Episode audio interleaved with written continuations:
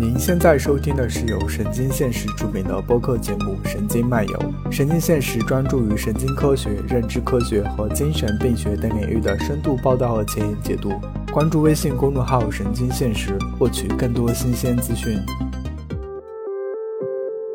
欢迎大家来到新一期的神经现实的播客栏目《神经漫游》。那么这一期呢，我们将讨论一个比较特殊的话题，关于一个比较特殊的群体，嗯，就是包括阿尔茨海默病在内的失智症。今天呢，我们邀请到了两个非常重量级的嘉宾，然后跟我们一起来讨论这个话题。那么首先我也介绍一下我自己哈，我是本期播客的主持人，我是神经现实的副主编，我叫依兰，我现在在做精神健康相关的工作，嗯，神经现实的就是精神健康相关的播客栏目也是由我这边来负责。那么，嗯，我们今天邀请到了来自我们国内著名三甲医院的一位，嗯，从事阿尔茨海默病临床工作的医生李岩大夫，嗯，欢迎你介绍一下自己。大家好，我叫李岩，然后我这个主要的这个研究方向呢是这个阿尔茨海默病，好简短，OK，嗯，就是李岩大夫上一次跟神经现实合作也是这么的简短，然后那我们就是我我真的今天特别幸运，然后邀请到罗老师跟我们一起，然后罗老师介绍一下自己。啊，好的好的，很高兴来到咱们的那个播客的节目。啊，我我叫罗山珍，我现在就职在成和静乐智坊。然后呢，我之前其实是呃学习历史的，然后在零六年的时候，我后来去到了美国的佐治亚州立大学学习了老年学，所以其实是从人文啊、社科啊、工位这些背景成长起来的。然后在二零一一年的时候，我就回到了国内，然后一直在养老的这个运营的一线，做很多具体的这种工作，包括经历过养老社区的这个建立啊，还有一些就是北京的一些中高端的这种养老机构的筹建等等的。然后在在一七年的时候，我们比较专注在就是刚才这个一兰说到的失智症，也就是我们说的认知症痴呆这样的一个群体的服务当中来。然后很高兴认识大家。OK，欢迎罗老师，欢迎李医生。刚才把我激动的邀请的罗老师，我都开始磕巴了。首先呢，我们可能会跟大家介绍一下，呃，什么是阿尔茨海默病。然后我们总说阿尔茨海默病、老年痴呆，那二者有什么区别？老年痴呆是不是只有阿尔茨海默病一种病？那李医生方便帮我们科普一下不？啊，好的，呃，就是我们说的这阿尔茨海默病呢，主要呢它是发生在这个老年和老年前期，啊，我们所说的就是大概在这个六十到六十五岁左右及以后的这么，然后呢是以这个进行性的认知功能障碍和行为损害为特征的一种 疾病啊，当然这是一个教科书般的这个比较刻板的这个解读哈，其实。它的病的特点有这么几个方面，第一个呢，它是发生在老年和老年前期的；第二个呢，它是一个获得性的，也就是说我之前没有，后面呢我有的，所以叫获得性的。第三点呢，它是一个进行性的下降，啊、呃，而不是说呃它一直停留在呃某一个阶段，呃，而是它逐渐的是一个呃认知功能是一个逐渐进行性的减退啊、呃，它是以这么三个呃特点为特征的一一种疾病进展。对，嗯、呃，我们说的经常说老年痴呆，然后有时候又说阿尔茨海默病，那么这两者呢，是不是一个意思啊？那其实就是阿尔茨海默病，呃，是属于老年痴呆的一种，也就是说，老年痴呆这个范围是更广泛的。痴呆呢，它就是一种症状，而不是单指一种疾病啊、呃。它其实指的是一种就是获得性的认知减退，并且呢，这个认知减退影响到了我们正常的一个日常生活能力、社会交往能力和学习工作能力，所以它是呃一组这种临床的综合真。除了这个痴呆，除了就是阿尔茨海默病，其实我们还有一些其他，因为阿尔茨海默病是最常见的，所以大家都比较为人所熟知。但是还有其他一些类型，比如说我们说的额颞叶痴呆、路易体痴呆、血管性痴呆，就是这些痴呆呢，因为它们的病因不同，所以就是会有各种各样的这种痴呆。比如说哈，我们常见的阿尔茨海默病是以记忆力下降为主的痴呆，但是其实还有一些痴呆，它并不是以记忆力下降为主，它反而它记忆力在早期保留的还非常好。比如说额颞痴呆，就是它是以一些精神行为异常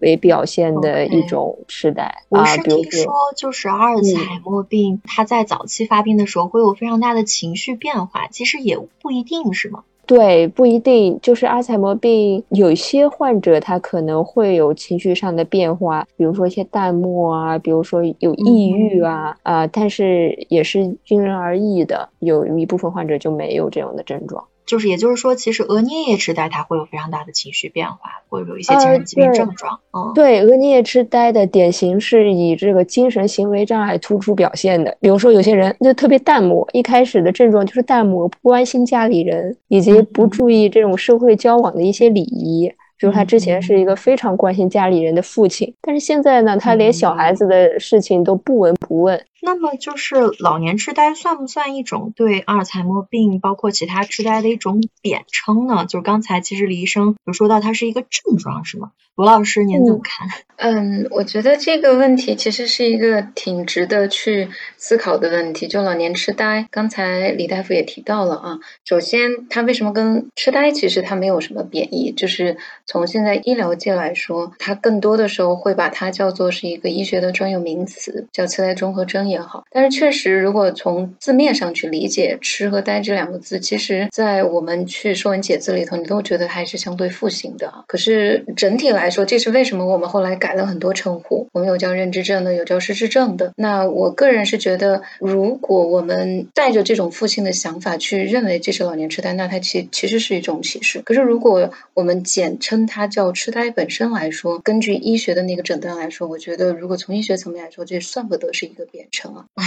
也就是从医学意义上，它其实并没有贬称的意思。但是当我们在社会习得和使用的时候，可能在我们内心里不自觉的就会觉得这个字会对，然后可能自己我们也对这种疾病有一些这方面的看法。对它其实，呃，这个疾病的社会歧视啊，包括病人和家属感受到的耻感，那绝对是超过很多很多其他的疾病，因为它其实就是一个神经性的一个疾病嘛。可是事实上，你如果得了其他神经性的疾病，比方说中了风也好或什么，其实是没有这样的负性的这些印象，所以它其实确实是社会建构了很多负面的东西。明白。那刚才就是李医生有提到一个词叫习得性的病，获得性的啊，获得性的。那什么是获得性的疾病？我我有点好奇。我的理解就是，如果从这句话意思上来讲，其实就是说他之前没有，而后面他得了，而不是说，比如说我们有些生下来他可能天生智力是有障碍的，那么他终身他是一个都是一个有有障碍的一个状态，所以他不是这种后天获得性的。也就是说，其实阿尔茨海默病或者老年痴呆并不一定是遗传的，是吗？呃，我我是这么理解的哈。遗传呢，比如说我们遗传性的阿尔茨海默病，其实他也不是从小就是有认知障碍的，他在年轻的时候认知也是正常的，只不过到了他这个发病年龄，他开始发病之后，他的认知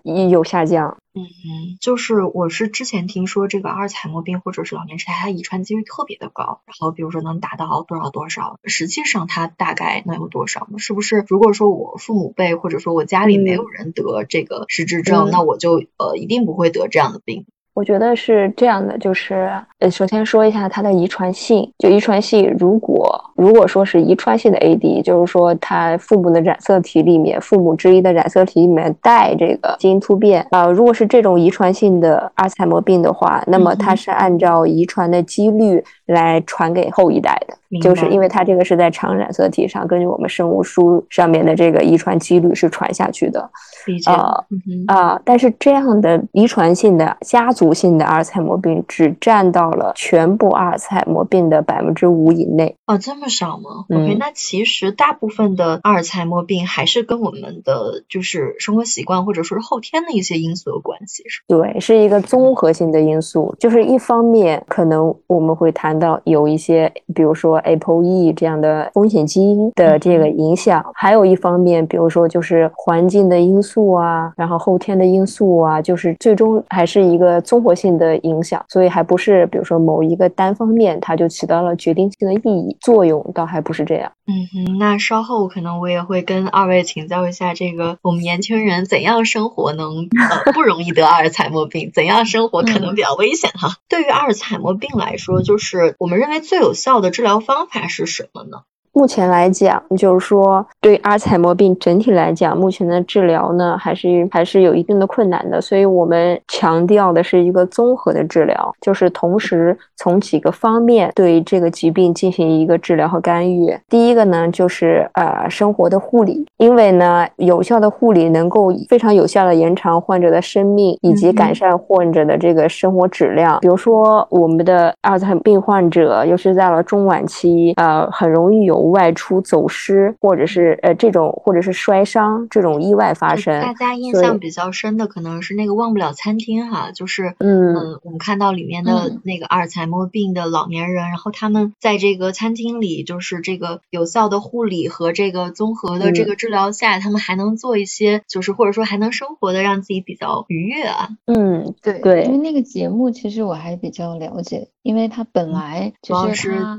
招募，嗯，老师，你们的团队有参与是吗？嗯。对对对，我们之前第一期的时候，我们其实参与了一些些前期的策划，包括我们的社工也有参与，他就是相当于他的支援团队这样子。可是特别想强调的就是，他们因为参与这个节目的老人家，他本身其实有些可能算是 MCI 就轻度认知障碍，有些可能呃其实可能是 AD 这样子一个相对比较早期，所以他们的功能保保留的还是不错的。嗯，就属于呈现的是一个比较好的状态。如果说是他到中期或者晚期，他是不是很难就是会有这样的呈现状态了？是吧？对，那是肯定的。这个疾病对人的影响其实很大，这是为什么李大夫会特别强调生活照护这一块，嗯，会摆在比较呃比较靠前的位置。那还有什么其他的方法呢，李大夫？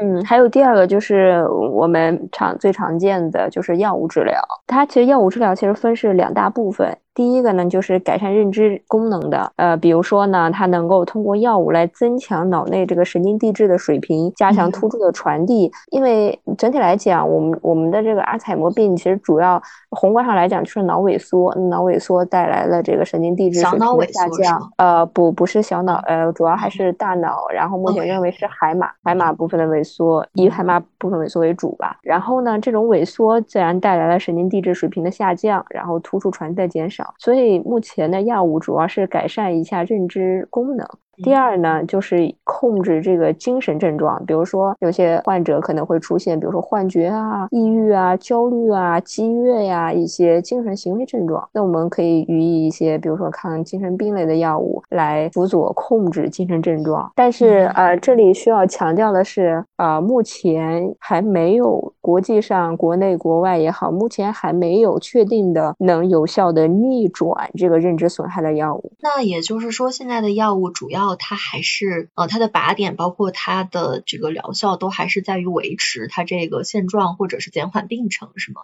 呃，对你说的非常对，就是目前的药物它还是控制，是从这个控制症状的角度来讲，因为它并不是针对我们病因的治疗，所以它没有办法去整体的，比如说延长它的这个病程啊，或者是能够逆转它的这种认知减退。现在目前的药物还是达到不了这个。那也就是说，其实我们对大脑的了解和脑科学的研究，并没有发现这个阿尔茨海默症究究竟是因为什么什么原因然后出现的，所以它的病因是。不明的是吗？对，你说的非常好。就是我们现在虽然呃有一些主流的学说，但是只能叫学说或者假说。真正的病因呢，现在其实研究界还是一个问号。确实哈，就是我们在神经现实就是经常会说，人类对大脑的了解可能才就是或者说我们的研究哈，只有就是大脑整个功能的百分之十。这跟那个精神疾病也比较像。其他的精神障碍的话，就是也是病因不明的这样一个状态。所谓的抗抑郁药、抗精神疾病的药物，它的靶点其实都还是就是证明它有一定的疗效，但是并不能直接针对病因去做这个呃做做药物的开发哈。那就是刚才李医生有聊到，就是这个两个方法，还有其他的吗？呃，还有第三个就是非药物治疗，比如说啊认知的训练，对我们有一些医院里也好啊，有一些这个专业的机构也好，它可以对这些老人进行一定根据他们的认知水平进行一定的这种认知。知训练、认知刺激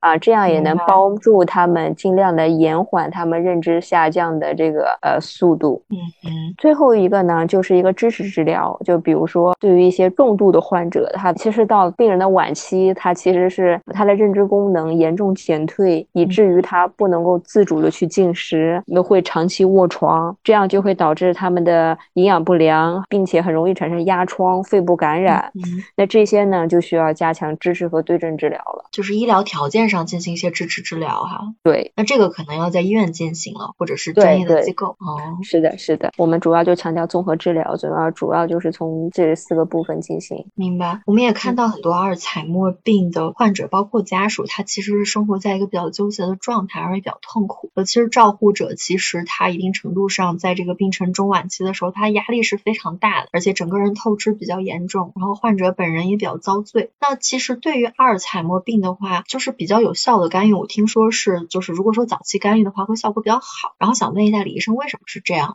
对，因为在这个阿尔茨海默病，就是阿尔茨海默病在痴呆之前，有一个极为重要的一个叫痴呆前阶段。啊，我们也称之为这个轻度认知障碍。大概的，它呢，其实是因为我们任何疾病都是一个，因为尤其是这一类的疾病，它都是一个缓慢发展、经营性下降的一个过程。所以大家是从正常轻度认知障碍到阿尔茨海默病。所以为什么在轻度认知障碍这个阶段干预是非常重要的呢？因为现在呢，就是有经过我们的这个大量的研究，发现有一个好记忆点，叫三分之一的理论，就是处于轻度认知障碍这一部分人群呢，有三分之一。会一直停留在这个阶段，不会进展为痴呆。这样子，那么有三分之一呢，它会回归到正常。啊，这一步它是可以逆转的，它可以到正常。然后剩下的最后三分之一，我还以为完全都没有办法逆转。OK，嗯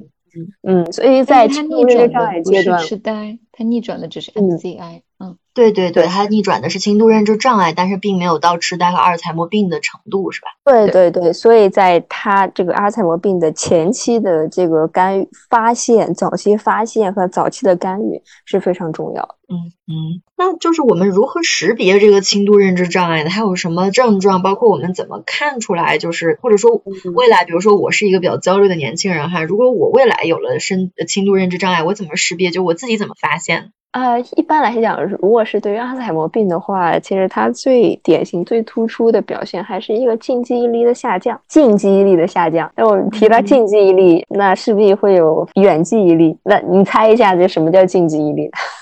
几天之内算近记忆力吗？嗯，差不多，差不多。那其实现在很多年轻人现在就有这个问题。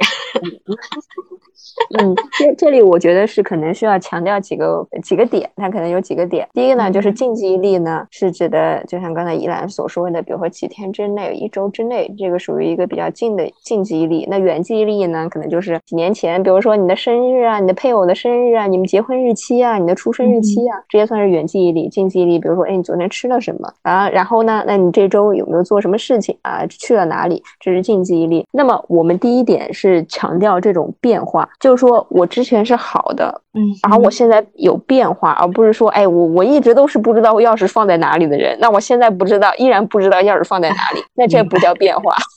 OK，好的。第一个是变化，第二个呢，就是如何与良性健忘进行区分呢？就是我们大家常常会有，比如说我工作一忙，事情一多，我也会很爱忘事，但是呢，良性健忘往往是你经过自己的推断，可以是回忆起来的，或者是呢，我经过稍微的一点提醒。我是可以完全回忆起来的，这个叫良性健忘。第三点呢，就是要进行性的下降，就是我发现哦，记忆越来越不好。而且呢，你要排除一下，你最近有没有一些抑郁的情绪啊？有没有焦虑啊？有没有这些睡眠的不好啊？你要排除一下这方面的问题。就是类似的情况，确实它也会影响记忆力。是的。那么其实就是我在神经现实的过程中哈，经常有人会聊到这个 A 贝塔和 Tau 蛋白。那其实作为一个就是不太熟悉阿尔茨海默病的人，我其实还蛮好奇这个跟阿尔茨海默病的渊源在哪里。目前就刚才我提到了。就是 A D，它现在有很多的假说。那么 A 贝塔和套蛋白的这个假说呢，是我们目前是最认可的一个假说。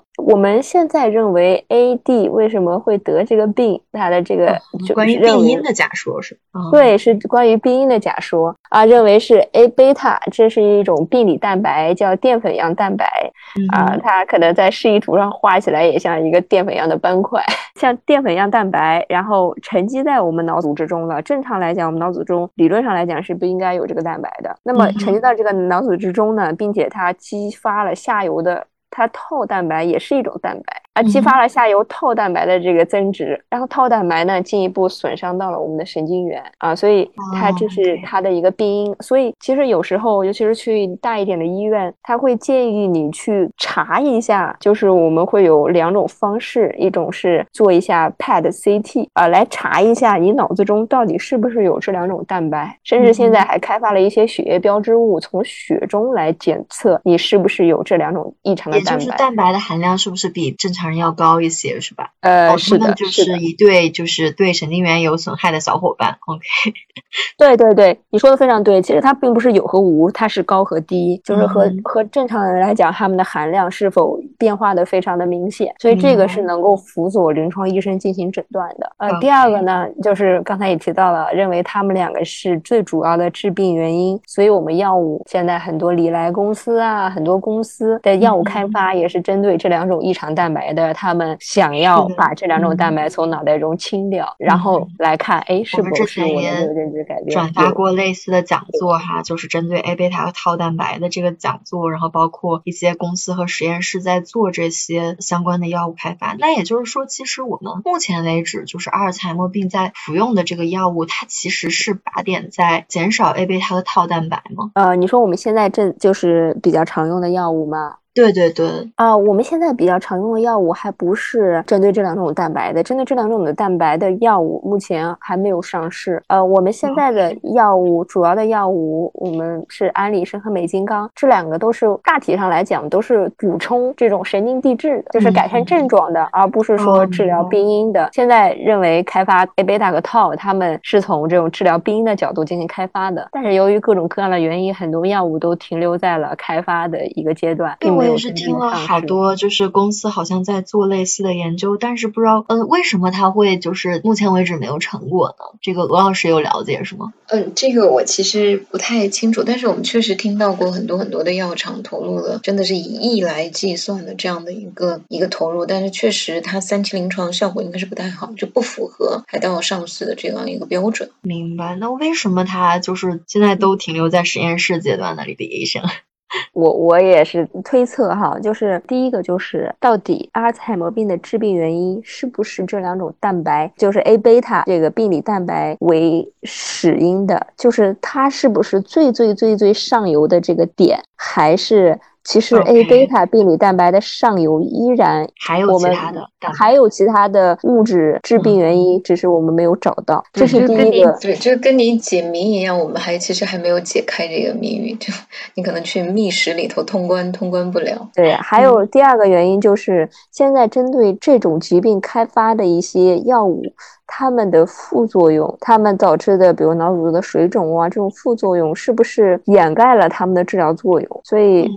可能有多种因素都在里面，或者是第三个原因就是，可能很多药物。它虽然是针对这个的，但是因为我们知道有血脑屏障啊，然后呃，所以他们真正清除的率、清除的力量是否达到了这个可以治疗 疾病的这个力度也不清楚，所以可能有各种各样的原因导致了现在的这个情况。那那个李医生没关系，你要是想把那个阿尔茨海默病叫做 AD，您就可以。我发现李医生好几次想张口说 AD，然后发现哦，好像还是讲中文比较好。没关系，可以可以，就是随意。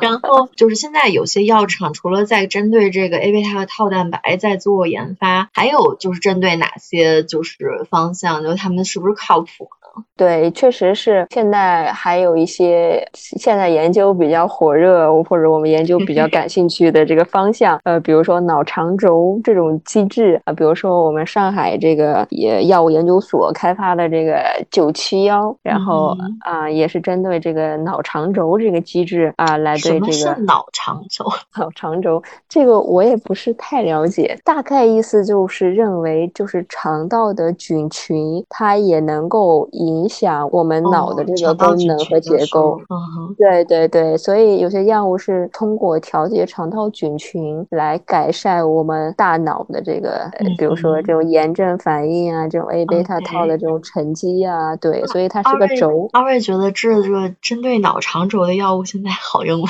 就是临床上来说，可能我觉得它那个即使是九七幺，它好像其实也应该是相对于这个 AD 的早期，就是轻度的 AD，可能效果会更好一些。临床上，我觉得现在还在一个不断的这个试用的过程当中。我觉得可能假以时日，可能能听到更明确的声音。虽然这个疾病，这个药物确实是还蛮受争议的，因为前段时间饶毅啊，包括跟这个呃他们的开发的这个主要的这个跟跟美玉撕的还是蛮厉害的。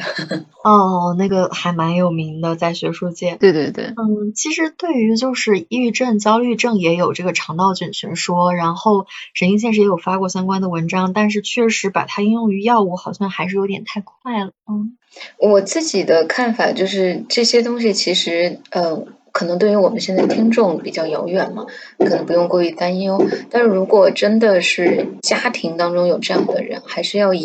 医生的这个，就是你们看到的专科大夫，像李大夫这样的专科大夫的医嘱为准。嗯嗯，确实是，就是在精神健康这个领域，我们也经常会说，就是不管病友或者说其他人推荐什么样的药物，其实你还是要遵医嘱。医生就是是最了解你的人，包括你的身体状况，不同的身体状况、不同的生理状况，适用的这个针对大脑的这样一些抗抑郁或者说是抗像抗 AD 的这样一些药物，可能都是不同的。就是我们其实刚才聊到了这个针对脑肠轴的药物，或者说针对这个 A 贝塔套蛋白的药物，它都还在这个是比较偏实验室的这样。一些阶段，然后包括现在的药物，它其实也是相对来说，它能减缓我们的病程，然后缓解症状，但它也不能逆转这个疾病的这个发展哈。那它的突破是比较有限的。那其实，在这个时候，刚才李大夫谈到的综合的这个护理，然后包括家里的照护，就显得比较重要了。而且，其实对于 AD 患者，就是我们的那个阿尔茨海默病患者来说，其实一定程度上，他是在患病的过程中跟家人相处的会更多，或者说。说是家人的照顾会更重要一些，是吗，卢老师？对的，因为现在。我们可以简单分享一几个数据啊，就是二零二零年去年年底的时候，有一篇文献啊，它大概基于四万多个这样的受众，就是受访者的这样一个数据显示，在照护方面，百分之九十六点九其实都是在做居家照护，而且在居家照护当中呢，是百分之八十三点九是配偶，也就是说，我们知道这是一个增龄性的疾病嘛，所以其实很多确实为什么它是。为什么俗称叫老年痴呆？就 AD 有的时候，就是因为它确实是老年期得的概率非常高。所以这个时候你想想，配偶其实年纪也很大，就超过八成是配偶来照顾，然后十点百分之十点七是子女在照顾，所以剩下的百分之五点四可能是保姆或者其他的护理人员在照顾。你会发现，其实相当于九十六点九，相当于九十七，就是一百人里面其实只有三个人会在养老机构里头这样生活啊。所以其实家庭照顾者的负担是非常非常大的。我其实这个数据还蛮让我意外的，我以为家庭照护就是，尤其是就是保姆和护理的照护应该没有没有这么少，想象中。因为我知道，对于就是因为我自己之前对阿尔茨海默病非常感兴趣，然后硕士期间读了不少相关的作品或者说相关的书吧。我是在书里看到，就是对于这个晚期的阿尔茨海默病来说，它的照护是非常非常有压力的，而且就是患者可能是不断的向一个婴儿的阶段，或者说一个失智失能的这样一个阶段去退。行，他到后面可能连刷牙呀，然后包括自己去卫生间这么基本的这个生活技能都没有办法去做到。就是我觉得在照护，它其实还是分阶段，每一个阶段其实都面临着不同的挑战啊。因为依然他自己非常的感兴趣，那我们自己在服务的过程当中会遇到不同阶段的老人家。其实家庭照顾者面临的困境在每一个阶段都有。那我个人会觉得，早期当如果应对的合理的话，当他很多功能还保留的还比较好的时候，照顾压力可能没有那么大。那可其实到了中期晚期，其实压力都是颇大的。那如果到了很晚的这个阶段，其实和如果变成了很多生活照料，你反而会好一些。呃，可是如果在中间这个阶段，其实我觉得挑战是非常大。刚才李大夫也提到说，那他是不是走失的风险比较高啊？那他是不是有这种呃有很多精神行为症状？这个时候他可能会有一些精神病性的症状，可能也会有一些情绪上的症状，然后他可能还会有一些行为上，比方说他会骂人啊，会游荡啊，然后就是出现各种问题。这个时候我觉得照顾压力也是非常非常大，而且很多的嗯很很多的家属其实没有这方面的知识。也就是说，晚期它其实就是卧床期了，他可能也没有特别多的自我意识或者说是行为能力了，所以说他面临的困难其实并不太相同。对，就每一个阶段都有挑战，我们不能够去给他决然的说谁，而且包括这个疾病。即使是阿尔茨海默病啊，比方说它是以记忆减退为主的这样一个病症，那其实它通常我们在做科普的时候，还是会跟大家说，它其实面临着 A、B、C 三个方向都受影响。A、B、C、C 其实是 cognition，就是指他的认知功能有所下降，然后 B 呢指的是他的 behavior，就是他会有很多 symptom，就很多精神行为的异常嘛。A 其实指的就是 ADL、IADL，就是 activity of daily living，其实就是指他的日常生活的功能，包括他的一些工具性。的日常生活能力在下降，所以这个时候你会发现他需要的照顾其实是要覆盖到这 A、B、C 三个方向。那刚才其实讲到了说药物的靶向其实是面向 C 的，就刚才李大夫提到的，嗯，可是面向 C 其实你有就跟精神疾病是一样的，因为它大脑很复杂嘛，很不确定。所以这些不管是胆碱酯酶抑制啊，或者是呃受体拮抗剂啊，包括未来即使发现了 A 贝塔或者是套蛋白的这些药物啊，那其实可能靶向性只是面向这个 C，那你对 B 的调节和对 A 的这个这个辅助，其实都是要通过对依赖家庭、依赖照顾者。或者是现阶段更多是非正式照护者，对对对。嗯，那么刚才就是罗老师有说到，就是轻中重三个阶段，可能他面临的挑战不同。那我我其实想还蛮好奇，就是大部分患者他停留在哪个阶段？嗯，他是这样子，只要你没有在这个疾病，因为你有别的疾病，比方说你你有很严重的心脏疾病啊，或者是这些疾病挂掉的情况下，我们就俗称这样子。那其实他的这个病程可能都是要经历的，就是而且他的病程 AD 的病程非常长，少则几年，多则可能十几二十年都还是挺常见的。我不知道大家有没有看过那个之前有一个纪录片儿叫《人间》。世，然后里面有第二季有一期，其实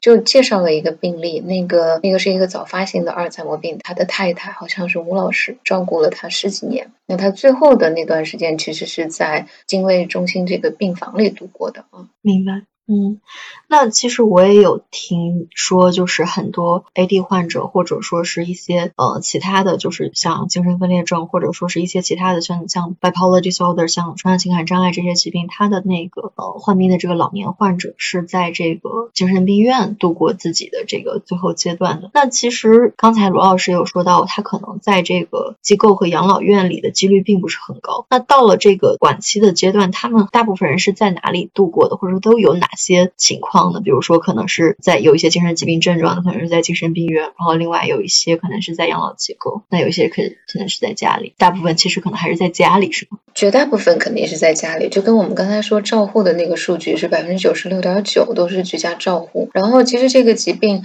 就是它真的，我们看到很多最近这几年有很多的科普呀，很多的纪录片儿，可能确实是透过医生这个角度去看到的。但是确实，其实这个数据显示超七成。百分之七十一点四，它其实从未就。他有痴呆，就或者是 AD 啊，他看过大夫，他没看过，他压根就没有去找过医生说，我觉得我家里对啊，这个跟精神障碍好像，因为 WHO 的数据是有四分之三的没有看过，然后像 WHO 是百分之七十六，然后美国是四分之三，中国像之前我听说安定医院的一个数据是有的精分呃精神精神分裂症有百分之九十二，就是其实还是就是很多人根本就不知道自己发生了什么，所以这次庞麦郎的这个事情，其实我我我是。觉得丁香的那个科普还是挺及时的嘛，因为其实他就是有伤人或自伤的这种风险。可是事实上，虽然我们一方面很惋惜，觉得他好像被过度的利用，但是在这个阶段，他可能送医可能对他来说是一个更好的选择。确实，这个我是个精神健康从业者，我是蛮清楚什么阶段应该送医的。就像最近，就是因为我做的时间长了，昨天、前天和大前天我都有见到，就是这个身边有这个自杀求助，就是身边有人要自杀，或者是本人的这个问题。题，但是他们即使就是知道来问我，或者说是知道假棘手消息去找专业人员，他们其实也不愿意去打自杀热线或者是去就医。但是往往在这个阶段，不管是谁都没有办法很好的介入，最好的方法就是去医院。但其实是大众并不知道，他没有办法。刚才吴老师跟我们聊了这么多哈，那我们能看到，既然百分之九十六都是在家里有就是这个照顾者来照顾，那什么样的照顾我们能管它叫做好的照顾？其实。这是一个还蛮难回答的问题啊。我们觉得好的照顾，呃，这当然可能对照顾者提出来的要求是比较比较高的。因为我觉得他应该要对，如果他确实是他的家人确实去就诊之后他得的是 AD，首先我觉得他应该要呃寻求到专业的医疗的这种帮助。也许不能给你确诊，像刚才这个李大夫说的，他到底是额颞叶啊，他是 AD 啊，还是说什么路易体啊这样子？其实他没有办法明确分型，但是他大概知道说在这样。的一个治疗方式当中，我们能够给到他医疗这块补足，甚至到了他晚期，他其实仅仅会得这个病嘛？他可能会因为这个东西引发到他其他身体的疾病嘛？对，也要得到很好的专业的医疗的这个照顾。我觉得这个是一个打基础，生理和脑子都会对，有可能会有其他的共病。嗯。其实简而言之，一个好的照护其实是生理、心理和社会的需求都被照顾到。呃，其实这就是我们现在对，因为现在其实我们我们整体做科普都是要去破除掉这种生物医学纯生物医学模式的这种照料模式。现在一直都倡导的其实是这种整合式的生理、心理和社会。也就是说，即使他是一个 AD 的老人家患者，那我们依然除了 AD 之外，我们还是要看到他这个人本身，对吧？我们要看到他的很多，他除了 AD。他其实还是你的父亲啊，还是你的母亲啊，可能还是你的外婆这样子，对吧？他可能还是好吃桂花糕，那你是不是还是要应该给到他这样的情绪上的帮助啊？我觉得是要照顾他的偏好，要要去照顾到他很多社会经历给他带来的那些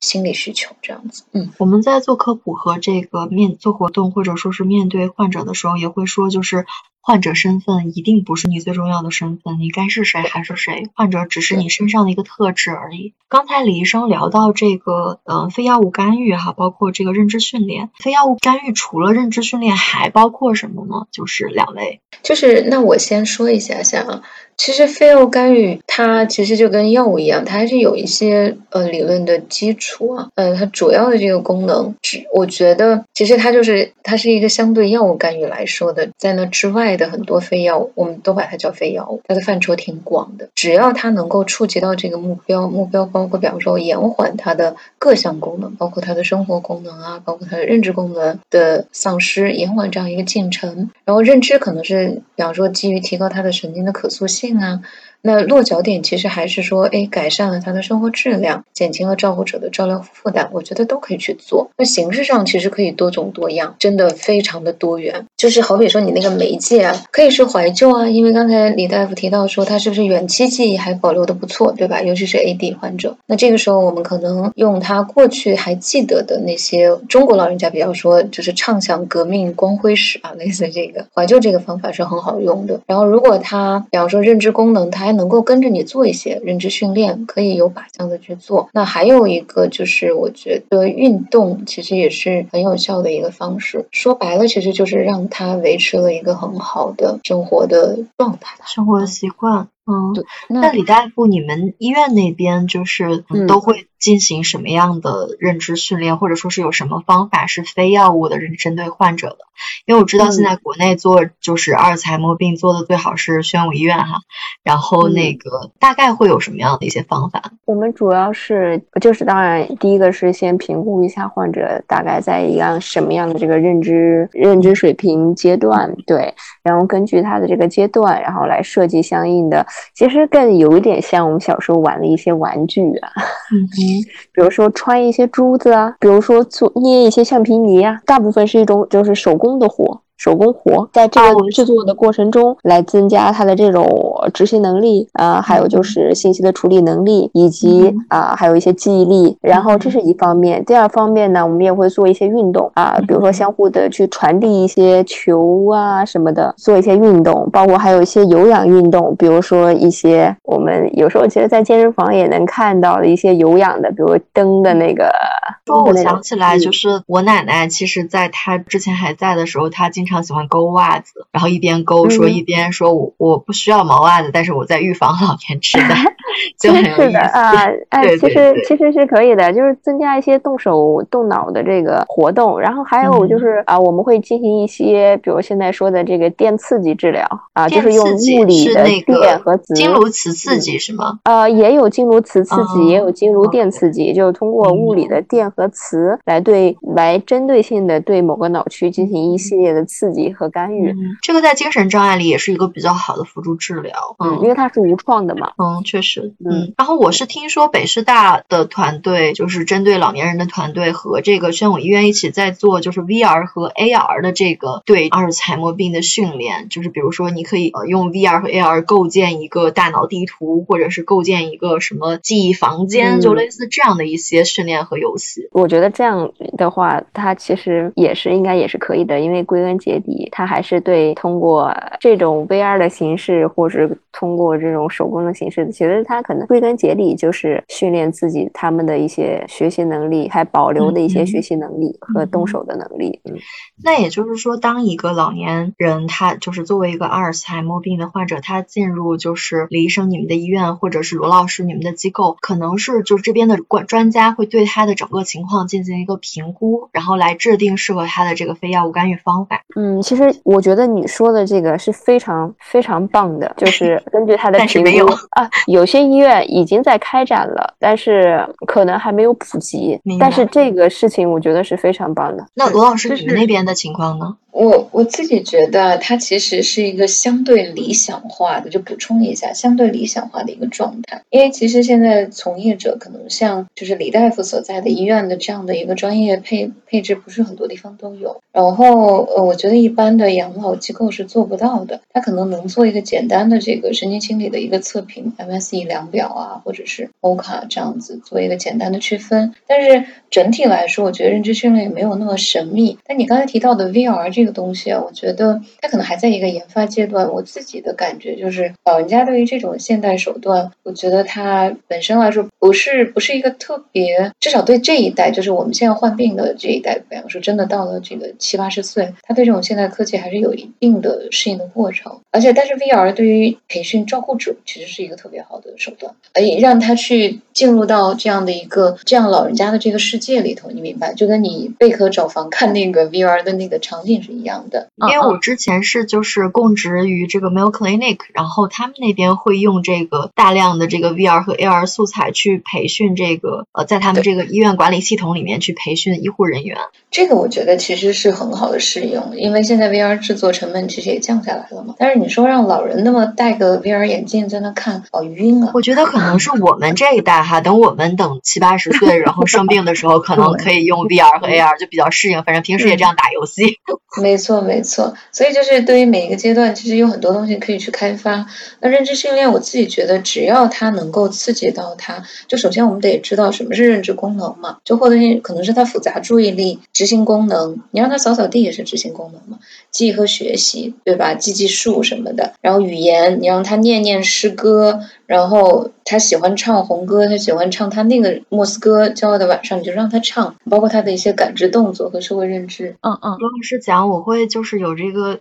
有这个感觉，就好像是呃我们在跟这个就是阿尔茨海默病患者相处的时候，其实要注意不要说因为他生了病就什么都不让他干，反而是要让他多做一些事情。那就像我现在。对对对，经常是就是很多人哈，就是因为家里有这样一个患者，他会觉得啊，那我就依着他，什么都以他的意愿为主，但他其实是很难有这个动力的。就因为我现在在跟很多就是精神病患在接触，然后包括就是呃抑郁症患者或者其他的，我发现他们非常需要带动，而且你一定要支持他去干活，要不然他可能就不想动弹。对。这个是为什么我们团队招了很多社工？其实说白了，社工比较强调去赋能。我我自己的一个观点，其实就算你得了 AD 又怎样？你得高血压，你不是还是一样日常化，就是还是过日子嘛。就过过日子。我其实刚才听到就是罗老师、李老、李医生，我们几我们几个人聊的时候，我会发现就是不管是我们聊 VR 和 AR，或者说是我呃一定程度上就是罗老师和我做的工作是给未来在做工作，就是我们很多时候是在做科普，然后是在确实我们现在这个养老已经非常刚需了，或者说是阿尔茨海默病的照护已经非常刚需了，但是一定程度上可能真正能够享受到这些服务的人，或者说大家普遍享受到，可能要是在以后。嗯，别那么悲观嘛，就是，因为我现在真的已经充分做好了这个为未来做工作的准备，因为我觉得现在就是呃这个市场哈，不管是对于这个或者说是这个大众，不管是对于精神健康、精神疾病、精神障碍的照顾，还是说这个阿尔茨海默症的照顾、阿尔茨海默病的照顾哈，那个我被特殊就是被二位提醒过要用阿尔茨海默病，它其实都还是停留在一个非常非常初级的阶段，因为就即使我说我作为一个就是做科普。的人，然后或者说是我之前对阿尔茨海默病有过了解，而且不少的了解，我其实发现了，我跟你们聊天的时候，我有非常非常大量的对这个疾病的误区。对，就是还是回到说，它其实是一个高门槛，所以其实。呃，如果理性的去说，哎，我刚才提到你，你问说什么是最好的照顾啊？那其实大部分的家人依托于他的现在的这个能力，如果没有政府、没有社会的大力推动，只是靠我们个体，我们现在在做很多的社会倡导。我觉得确实是不太够，就是我们当然是希望我们的声音，即使是一个小小的博客，能够被有有决策权的人能够听到，是不是更好？啊，我们努力。不知道我们的粉丝里有没有这样的人物？我觉得我们的粉丝里有。谢谢罗老师。嗯，讲到这里会觉得，其实我们来谈最好的照护，莫不如去谈最基本的照护。其实可能一定程度上，最基本的照护是很多照护者也还做不到的，或者说不是因为他们的原因做不到，是因为社会、政府，包括很多客观原因，他们没有办法做到。对，客观原因再加上这个疾病确实它好复杂，而且它，我我觉得这是 VR 为什么很重要，包括对科普也很重要。就如果我们真的把一个老人家他如果发病的这个状况去让你们看到，你会发现大部分人都会望而却步。然后我这边会推荐大家去看一个纪录片，台湾。拍过一个纪录片，早些年也有好多年前了，叫《被遗忘的时光》。那里面其实就还蛮真实的，记录了很多老人家真正有症状的那一刻，只是那么几分钟，但是他有可能一整天都处在这样一个比较难应对的状况当中，所以你就可以想而知，这其实是一个多大的挑战。嗯，就是知道它是一个大的挑战，但是对于大众来说，具体是怎样的挑战，可能真的要家里有人真的生了这个病，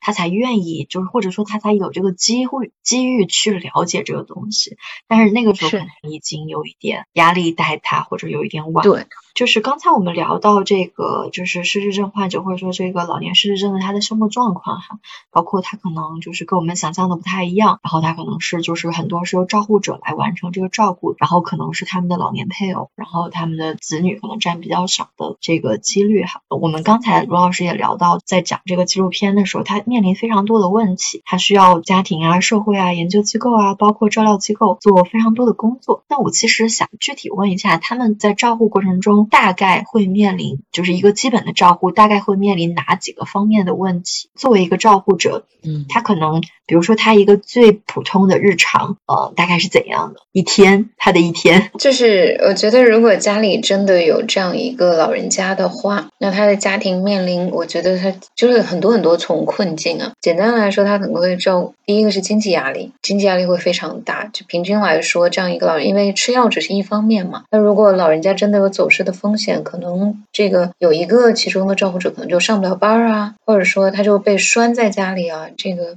或者是他要去找一个保姆看着，这样子，就是他有很多直接成本和间接成本，加起来可能我觉得平均一个月上万块是很正常的啊。你想想看，我们对总理不是说我们这个还有多少人？其实可支配的收入不才一千多嘛每个月，但实际上他的照顾就经济压力会非常大。然后另外一个方面，其实是一个我觉得呃心理压力会也很大，因为他其实面临着很多的歧视。就没有一个人举着大喇叭去跟周围邻居说：“你看我妈得这个病了，这个我爸得这个病了，你们是不是怎么样？”它不是一件可以广而告之的事情，它是一个我觉得是在一个私领域要藏甚至要藏起来的一个事情，觉得很丢脸呃，可能都不会把父母经常带出去遛弯，因为你的母亲可能会见着平常见着的熟人，就觉得应该共事了好几十年的人，但是会莫名其妙问问人家很多莫名其妙的问题，你明白？这时候我觉得心理压力会非常大。那另外一方面真的是体力的考验，因为脑力的考验和体力的考验，因为他确实不懂嘛。然后包括体能上，其实也是蛮蛮焦虑的。其实我觉得他跟你精神领域的很多的照护者是一模一样的，有可能他们会早于这个照护者更早会得到抑郁啊、焦虑啊这样的一些情绪上的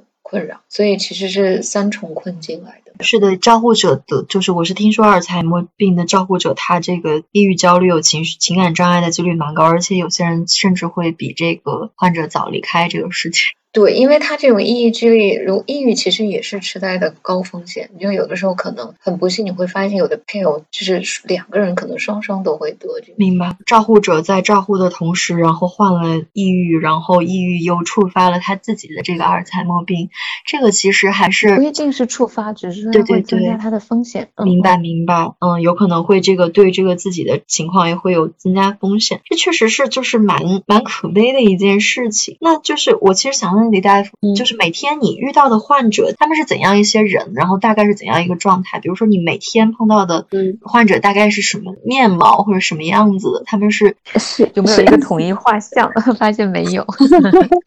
就他们看起来是怎样的？然后他们是跟谁来的？因为在北京，我觉得整体来讲，其实状态状况整体的诊治的这个比例也好，这个积极性也好，我觉得是很好的了。已经，如果是北京本地的，常常是。是老伴陪着来的，尤其是很多高知，其实他们对这方面是非常在意的，甚至他们在自己稍微出现了一点症状的时候，他们就及时过来看一下，通过比如说像刚才说的神经心理学量表进行筛查，看自己有没有，并且他们还能进行很好的随访，教育程度都还是看着蛮不错的，然后都是很不错的，对，因为但这个李医生是在就是基本上就是比较好的医院了哈，所以说他们就是来的时候是跟这个老。伴儿一起过来，然后他们大概多久会来一次呢？比如说每个患者需要多久去找你们复诊一次？这要分情况，如果是北京本地的话，他们一般按照病情的需要，基本上我们一般半年左右来复诊一次就行了。因为这个疾病它是一个进行性缓慢发展的疾病，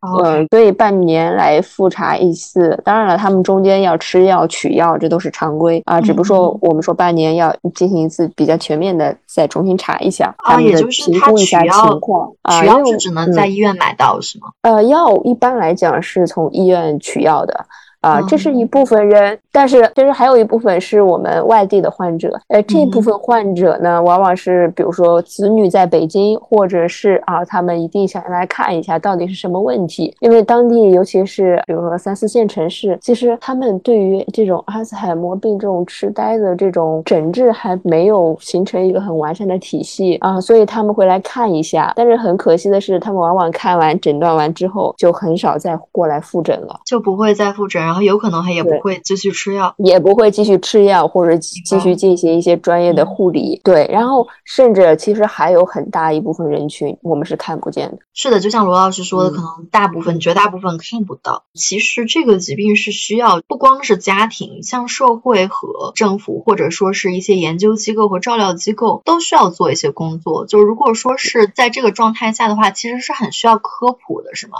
是我的体验是，确实是这样的。因为常常，尤其是在比如。说，嗯，小一些的城市，对于在神经内科就诊的话，大家对于这种疾病认识不够，所以常常误诊为脑血管病，所以他们就当脑血管病治了啊，所以就并不会往这方面靠。嗯嗯，它其实有好多事儿，就是之前就往大了说，其实 WHO，你刚才也提精神健康的时候，也会提到世界卫生组织嘛，那它其实也有一个痴呆的一个行动计划，在一七年的时候应该是，它其实提了七个方面的工作要做。第一个是政府其实要把这个东西纳入到一个公共卫生的一个优先议题。说白了，其实就好比说疫情，对吧？呃，COVID-19 这个东西，那现在新冠就变成头等大事。那如果呃认知症就痴呆也好或 AD 也好，变成一个头等大事之一，我们不要说是最最头等的事情，那它其实得到的关注就是非同寻可的啊。另外一个方面，他会提到说提高整个社会的认识，其实你说的科普，包括做一些友好化的这个建设。第三个其实是要降低这个发病风险，你刚提到预防，然后这是接下来是李大夫比较专注的诊断、治疗啊、照护这一块，然后还有就是支持照护者，然后再做到就是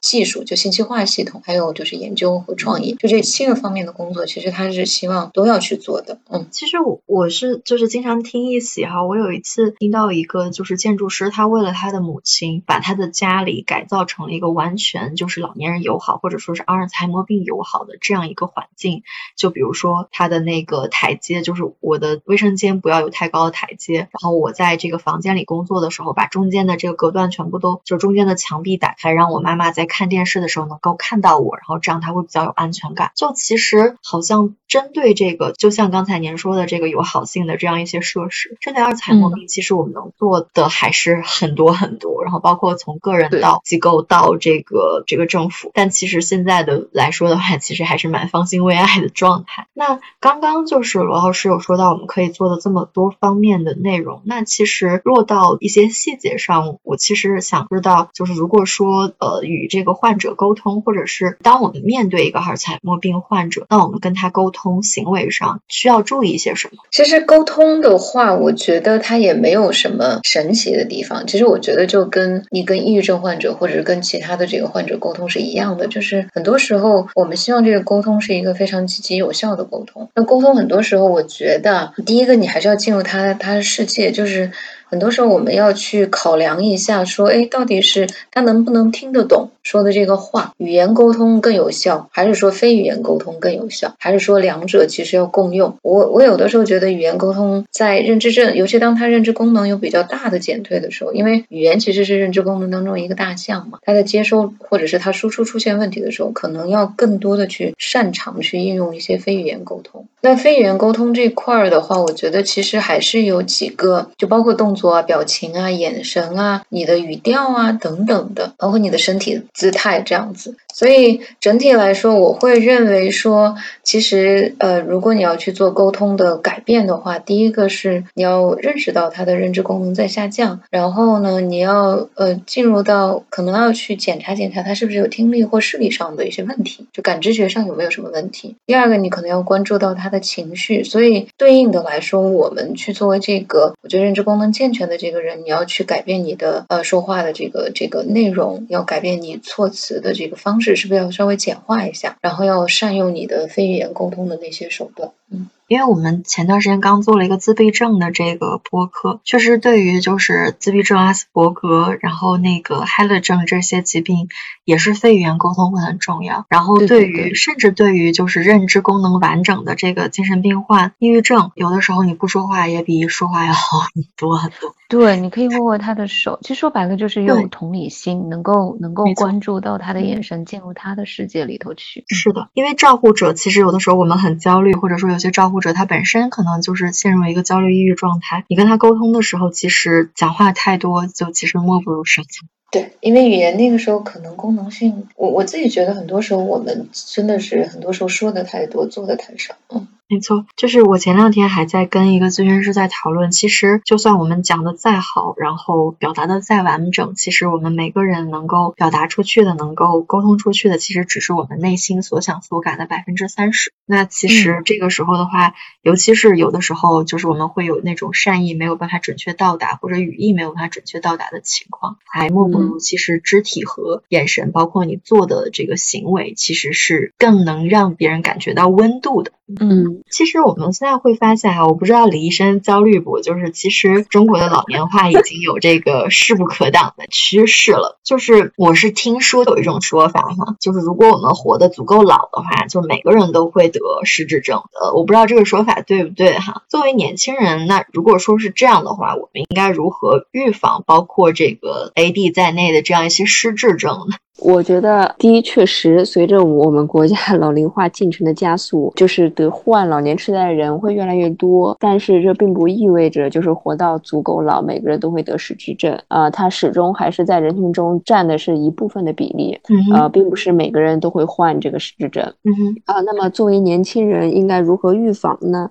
我现在其实也有很多的研究、临床实验，在研究如何预防这个阿尔茨海默病或者是相关的这个痴呆。其实总的来讲，我觉得呃有这个针对这个有哪几个风险因素，还有哪几个保护因素。其实总体来讲，它所强调的就是一个健康的生活方式。呃，比如说我们常说的，对于老年痴呆相关的风险因素有哪些呢？第一个呢，就是心脑血管疾病，高血压、糖尿病、肥胖这些一类的心血管病、脑血管病啊，这些除了对其他疾病有影响，它对老年痴呆也是很有影响的。还有呢，就是独居，就一个人生活，扎心。独居，社交联系比较少。啊，还有随着我们这个现在年轻人面对的太多了这个问题。嗯 嗯，对，其实，在任何一个阶段，其实情感的需要、情感的支持也是非常重要的，对我们的身心健康都是非常重要的。是社会性动物。对对对对对。然后还有你随着老年化，你的身体部件不太好的话，尤其是听力下降。其实听力下降，那么他很多的信息都接触不到，社交隔绝。嗯啊，对，就相当于社会社交隔绝了。其实也类似于社交联系减少。然后第二个呢，就是要说一下保。保护因素什么样的哪些方式能够进行这种预防和保护呢？终归结底也是一个健康的生活方式。比如说饮食，我们最近可能比较火的就是大家比较推崇的一种饮食方式是地中海饮食啊，其实是地中海地区他们的一种饮食方式。发现这种饮食方式不仅对痴呆啊、心脑血管的这种发生，对，我是听说地中海饮食对痴呆蛮有效的，嗯，对，都都是有很多帮助的啊。其实它的这个核心理念也就是健康的，就比较简单、清淡的，以及没有加工过的，对，尽量是不要太进行深加工的一些产品。呃，主要强调的是，比如说我们经常说的，就多吃蔬菜啊、水果啊、海鲜啊、坚果类的食物啊，并且我们强调用植物油。来就是替代那种动物油，还有他们在国外比较用多的就是橄榄油，然后再加上适量的红酒，就认为这样的一个饮食习惯是比较对健康是有意义的。也就是说，衣食住行上都要健康，是吗？对对对，还有第二个就是当然睡眠，睡眠非常重要。就失眠对老年痴呆也好，对很多疾病也好，都是一个风险因素。保持良好的睡眠习惯很重要，尤其我们年轻人，对不对？我现在国民的平均睡眠时间已经在十二点以后了。然后我是看到二零一九年的睡眠报告，二零二零年哈，就是疫情发生之后，我们全民的，就是中国全国的这个推延睡眠的几率是百分之二十三，也就是说的，就是很多人都拖延了自己的就是这个晚睡的时间。是的，然后还有就是保持学习，因为它其实保持学。习，对我们经常说老年大学啊，包括我们说的这种会一种乐器啊什么的，其实都是一种学习，保持这种外界信息的刺激，保持自己的学习能力。然后第三个就。是坚持运动啊，有氧的运动。然后第四呢，就是要多进行这种社交，尤其是那种有质量的社交，对情感的支持。老年人在一起打麻将，据说是预防老年痴 呆，不知道是真的假的。其实也是一种动手和动脑，但是打麻将遇到两个问题。第一个呢，你要像我爸是一个麻将的这个资深爱好者，他一方面你看久坐，对不对？久坐呢，心脑血管疾病，对不对？肥胖，对不对？这些又会引起，而且打个麻将，对不对？然后棋牌室的抽烟啊，对肺又不好啊，对，所以我觉得。我是听说吸烟是 AD 的一个比较重要的风险因素啊，现在也有研究的，对，就是这种烟雾里面的这种有害的气体，甚至包括于现在我们都说的霾，也是，嗯，就是离开北京吧。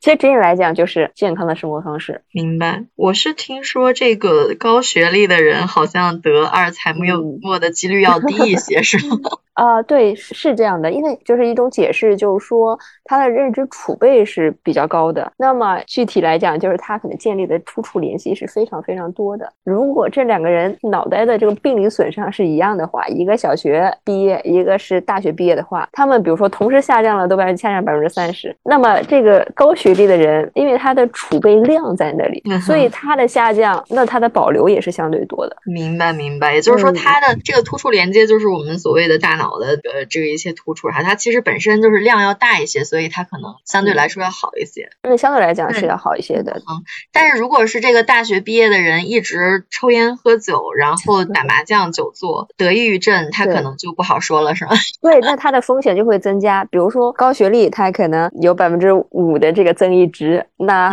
高血压可能有百分之五，糖尿病有百分之五，那他剩下的这种不是对吧？他剩下的这种增益值都没有了。卢老师有补充吗？就是基本上，我觉觉得就是要多听播客，对不对？多长点 见识，多学啊！我觉得这个是最重要的。非常同意老师，推销达人。但是我真漫游节目，谢谢老 师。对对对对。但是整体来说，其实说白了就是维持一个很好的健康，也不要迷信某一点，也不要迷信说，因为我有一个博士学位，是不是我就不得了？那可未见得。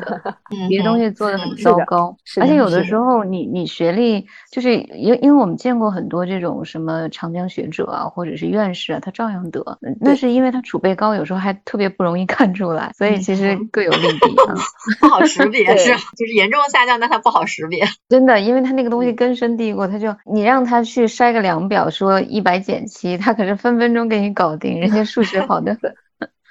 好吧，原来还有这么一层关系。其实我我之前是有听说，就是在我们这个年纪学一个乐器，就是学一个全新的乐器，或者是一门全新的语言，能够预防阿尔茨海默。就是不知道是有没有好不好用。肯定是有帮助，因为其实它符合了刚才李大夫说的好几点。你学语言，你就得跟人交流吧，是吧？你就社会不孤立了，对吧？然后你呢，又训练了你的记忆和学习能力，包括你的这个整个的这个东西。同时，你可能还得看看什么？你要是学了个西班牙语，你是不是还想着说我得去去是不是 拉美国家或西班牙旅游一趟啊？你还规划你想的非常的非常的全面。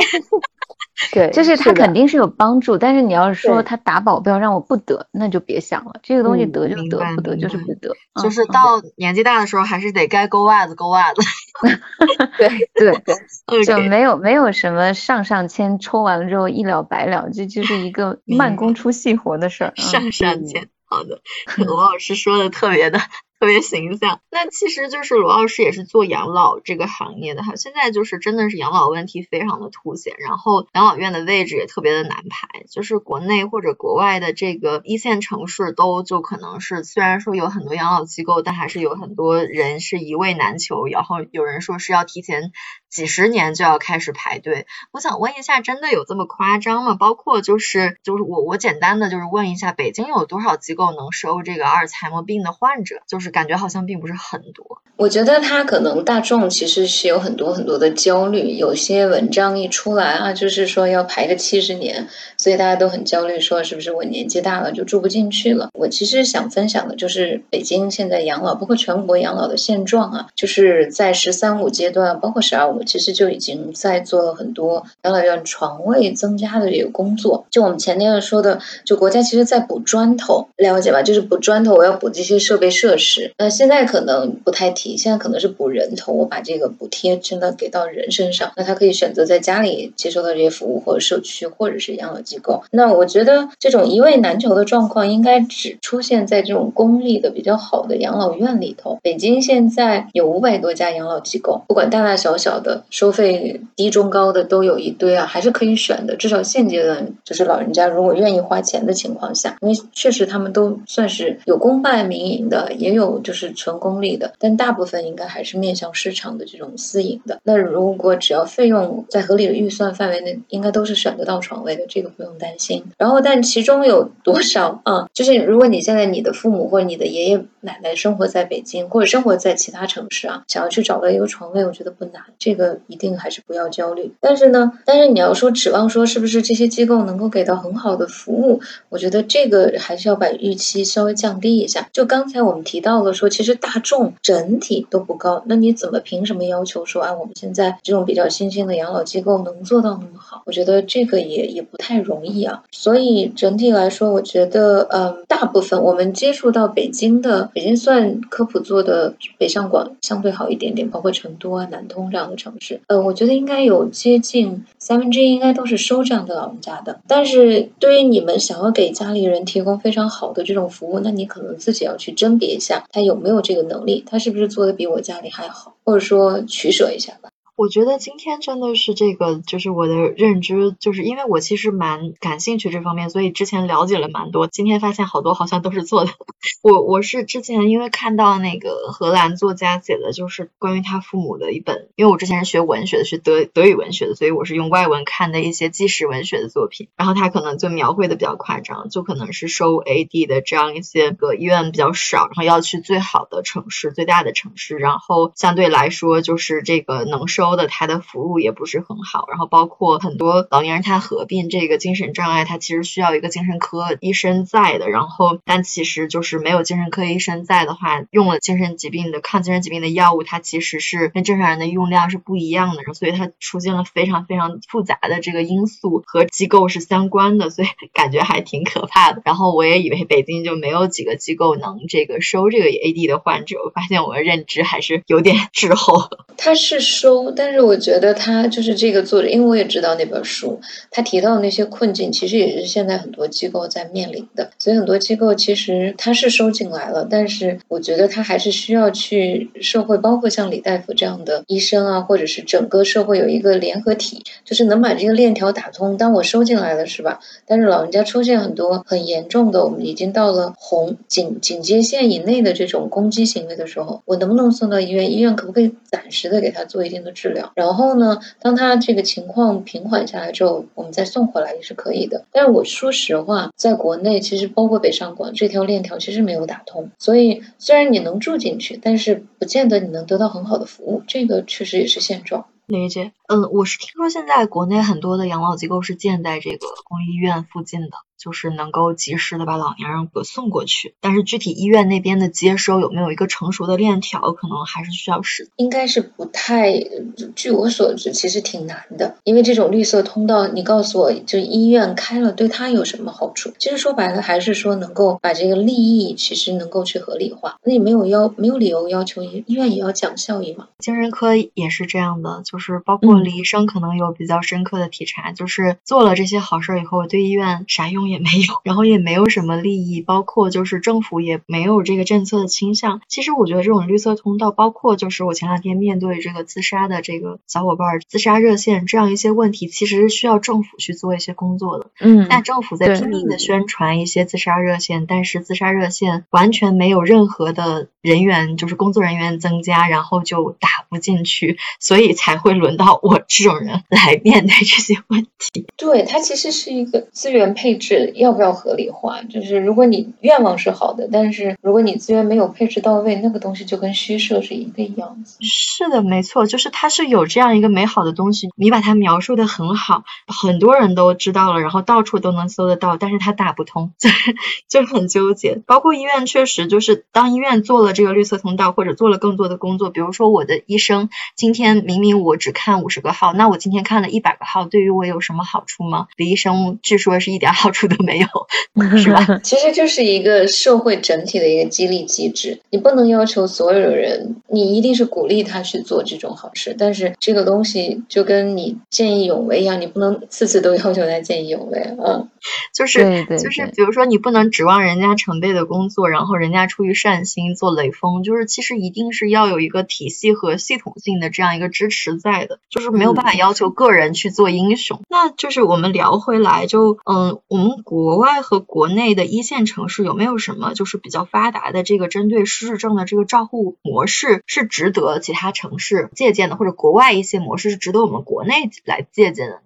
我觉得是那样子，就是现在，因为我自己这个小的领域啊，常一常时不时的就会发这种公众号文章，说啊，荷兰什么失智村啊、认知症村啊什么的，或者说啊，北欧哪里、日本哪里，就举他们可能最好的那个例子。但是我认为，其实所有的这些模式的一个基础啊，就它其实基于一个理论基础，就是我们刚才提到的生理、心理、社会的整合的这个照顾模式，包括我们说这种以人，就是看到他这个人本身。人本的很多很多这样的。思维，就人本主义的很多。我觉得这个其实就是最根本的，也不需要学。你像，就是我我昨天在讲一个课的时候，跟别人分享说啊，其实中国孔子说的仁，对不对？你如果真的是用仁义的这个心态，真的有恻隐之心，我觉得这个照料本身就是好的。所以就是说回来，还是我觉得国内还是要去去创造出属于自己的这个照顾模式。可是这个东西本身也没有那么玄妙。呃，另外一个我自己觉得从形式上来说是可以模仿的，就包括呃日本呃瑞典什么，他们会用组团模式，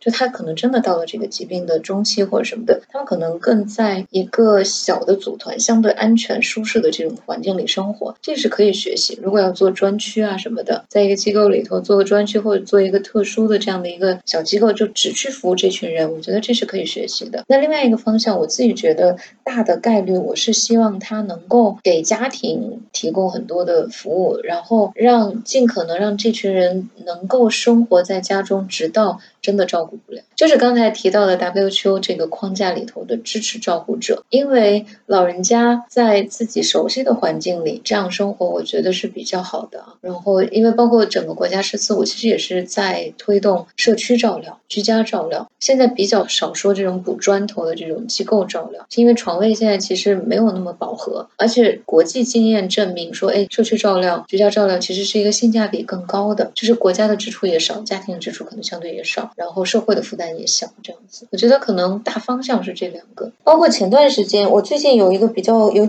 有感触，我自己的朋友圈也发过。我以前在美国读书的时候，我有一个朋友，他今年那个时候我认识他的时候，他其实只有六十七十岁不到啊。然后他前几天他刚刚去世，但他不是因为认知症去世，他不是因为 AD 去世的，他是因为心衰就的一些疾病导致他这个离世了。可是呢，他真正卧床的时间只有三个礼拜左右。到了这个时候，医生救助不了他的时候呢，呃，因为他也是紧急就医，然后大概在医院只住了大概几个礼拜，然后就呃临终了嘛，然后放回家中。然后他的家人就陪伴他，然后会有这种安宁疗护的这个人陪护，然后安宁疗护他会给他打很多疼痛管理的止痛啊这些东西，所以他真正很烦躁的时间很短，然后大概临卧床三周其实离世。我觉得这个其实是一个比较就叫优势吧，就是其实最近我们也有发很多这个临终关怀，然后这个哀伤指导，包括安宁安宁治疗的这一部分，确实这个我不知道为什么对于我们国家的人来说，这个死亡是一个特别难以谈。谈论的这样一个话题，包括临终，但是它真的非常重要。做好这个临终的照护，对于中国人来说，就是你不愿意去面对，不愿意去面对。有一天，你和你的家人真的面对了，就是可能会是一个比较不好的结果，就是或者说一个让彼此不太满意的、不太舒适的这样一个过程。对啊，其实我就觉得，因为前段时间我有跟一个朋友聊死亡，然后他就觉得很忌讳，你知道吗？年轻人，但是我就觉得他就像你在一个房间里，那个大象死亡就像那个大象一样，他眼你就看着他，然后你是。而不见，它那么庞大，它其实就是一个一个生或死，它真的就跟大象占的体积那么大，你还无视它，就是掩耳盗铃也是不好的。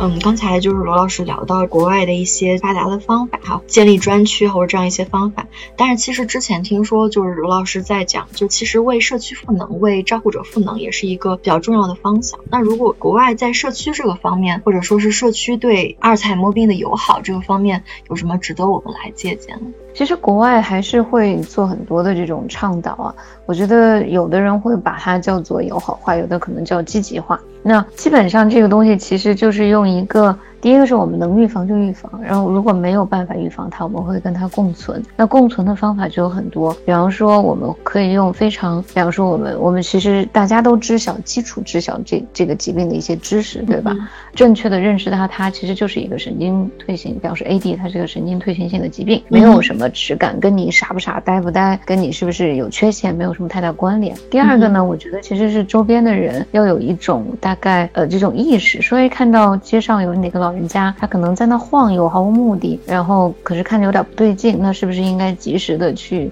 去看看，上去搭把手？那我觉得是这方面其实要做一些友好化。那另外一方面，其实可能还是要做一些环境上的调整，因为我觉得包括像北京、上海这种大城市，其实还是蛮难应对的。普通人找个路都那么繁琐，对吧？所以我觉得可能在友好化上，包括一些标识上，可以做得更好一些。然后包括还有就是在一些小区里头，是不是可以设立一些这样的角落啊，或者是提供一些社交的这种场合，其实都是可以值得去做。有很多很多事情，可能需要大家发动一下自己的更多的去挖掘一下。嗯，明白。那其实刚才罗老师有聊到做专区，或者是有聊到这个养老养老院，包括这个床位的问题。我其实想问一个比较实在的问题，就是如果说去私立的养老院的话，现在一位老人就是在一个床位一个月大概要花多少钱？平均这个数我其实很难给出来，但是呃，我其实如果给大家算一下这个账啊，其实大家都明白了。就因为很多其实都是私营的养老机构，就好比你在北京你要去租一个，我们假设啊，它是一个四环或五环的这个房子，然后这个房间如果比方说我们假设它是个二十平米，你觉得会发花费到多少钱？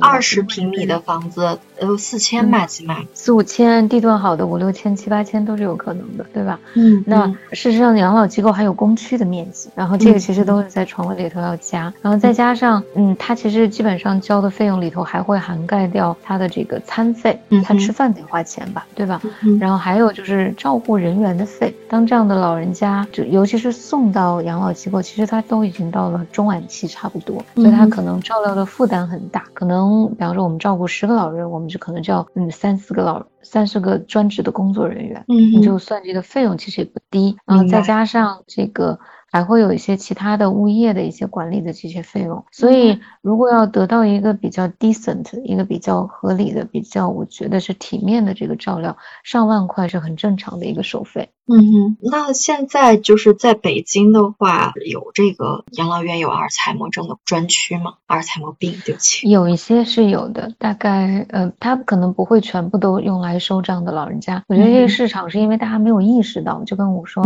百分之九十七还在家里待着呢啊，是很少有是吗？呃，不多。有些是有的，大概我觉得十来家是有的。嗯哼，明白。那其实刚才罗老师有聊到，然后最开始的时候，其实我们也有提到，如果是 AD 患者，他是从轻症开始的话，可能一个月家里平均就要花费个将近一万块钱。那这样子的话，其实没有这个消费水平的这些人，可能就一部分隐去在这百分之七十多没有确诊的患者里，另外一部分可能就是因为没有钱去，或者说没有这个经济能力去负担。一个比较好的照顾，而其实是提供的连基本照顾都没有的这样一个状态。对，所以这个是你刚才问到价格的问题，就是我们其实作为从业者，我们也不希望说啊，我们只给那些能负担得起的人去服务啊。我这是为什么我们反过来会去倡导说政府做很多的社区的这种友好化，然后让家属能够学习到这样的知识，或者是老人家自己能够有这样的意识，对吧？嗯。然后他如果就像刚才李大夫说的，他如果处在轻度的这个阶段，他不得不是最好嘛？他逆回到这个正常，不是更好吗？嗯，因为事实上，如果我们整个社会把这个发病率推迟个两年、五年，整个的这个发病的人口就会急剧的下降。确实没错，所以我这个理念非常非常的，就是因为对于精神分裂症也是，就是早期干预真的是占到了绝对的这个话语权和重量。就是因为精神分裂症一旦变成阴性，其实就很难去，就是有点逆天乏力了，就可能跟阿尔茨海默症一样，你只能去做照护了。但是如果说是早期干预的话，它是可以回到正常状态。对对，那 AD 如果在比较中晚期的时候照料是可以的，就是因为我们其实也有一些家属群，然后有一个姐姐，她照顾她的爸爸很长时间，她四十出头，照顾她爸爸十来年，那其实照顾的也很好，我相信花费也没有那么大。所以就说，当它变成阳性的时候，那这个时候我觉得家属能够学一些知识，然后社会能提供一些支持。其实药物包括安利什么，金刚花费也没有那么高，嗯，药物可能一个月是不是才三四百？确实确实，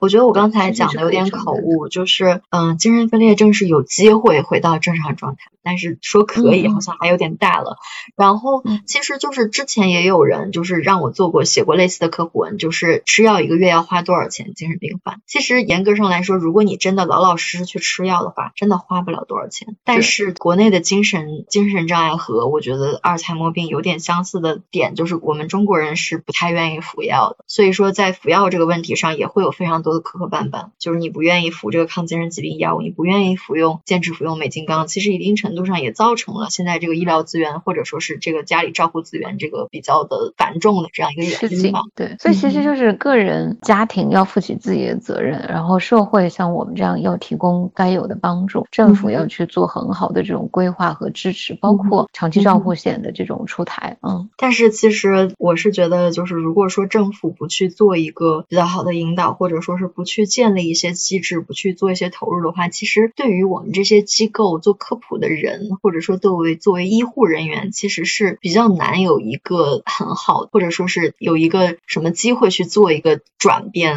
或者说做一些真的，它就好比现在有场大火，然后你只是拿着一个水杯里头舀了一桶水，一杯水，然后浇上去，你会发现火其实也灭不下来。所以李医生作为一杯水，你焦虑吗？呃，我觉得 就是怎么说，做自己能做到的就可以了。其实我是一杯水，但是好保不齐我们有一千个人、一万个人、一千万个人，每个人一杯水，可能能把这火给熄了。嗯，而且我觉得罗老师可能不能说是一杯水，你可能有一瓶水。主要是我和我同事，我觉得还是我们的同事们，其实也有很多是九零后的小朋友，他们其实也在努力的做一些事情。嗯。我觉得李医生在最好的医院当医生，应该也不是这个，不只是一杯水这么少。我其实也时时在面临这问题，因为作为一个精神障碍的，就是这方面的从业者，我说我是个从业者，但别人说你是呃精神科医生嘛，你是呃心理咨询师嘛，我说我不是。然后他们就想象不出你是什么，他们会觉得哦，那 那你是谁？就其实会有很多这样子的尴尬的时候。然后，但是作为一杯水吧，看看能能做到一些什么。其实我会作为一杯水的自觉，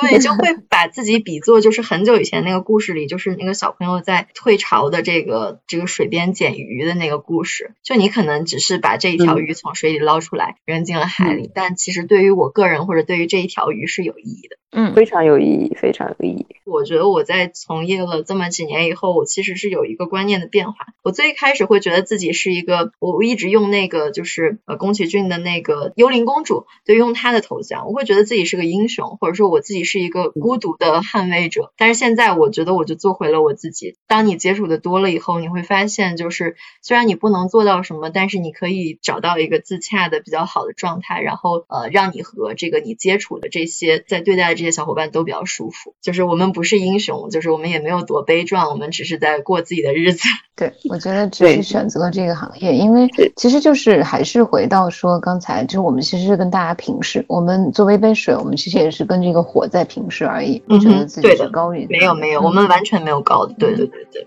那我们就愉快的结束啦，然后各自去做好自己的一杯水，然后也真的 就是感谢二位能参加这个神经现实的播客栏目，然后也希望呃如果有机会的话，就是希望再次邀请到二位来我们的播客栏目里面做客。OK，谢谢。好的，谢谢谢谢。嗯，谢谢。好，拜拜，再见。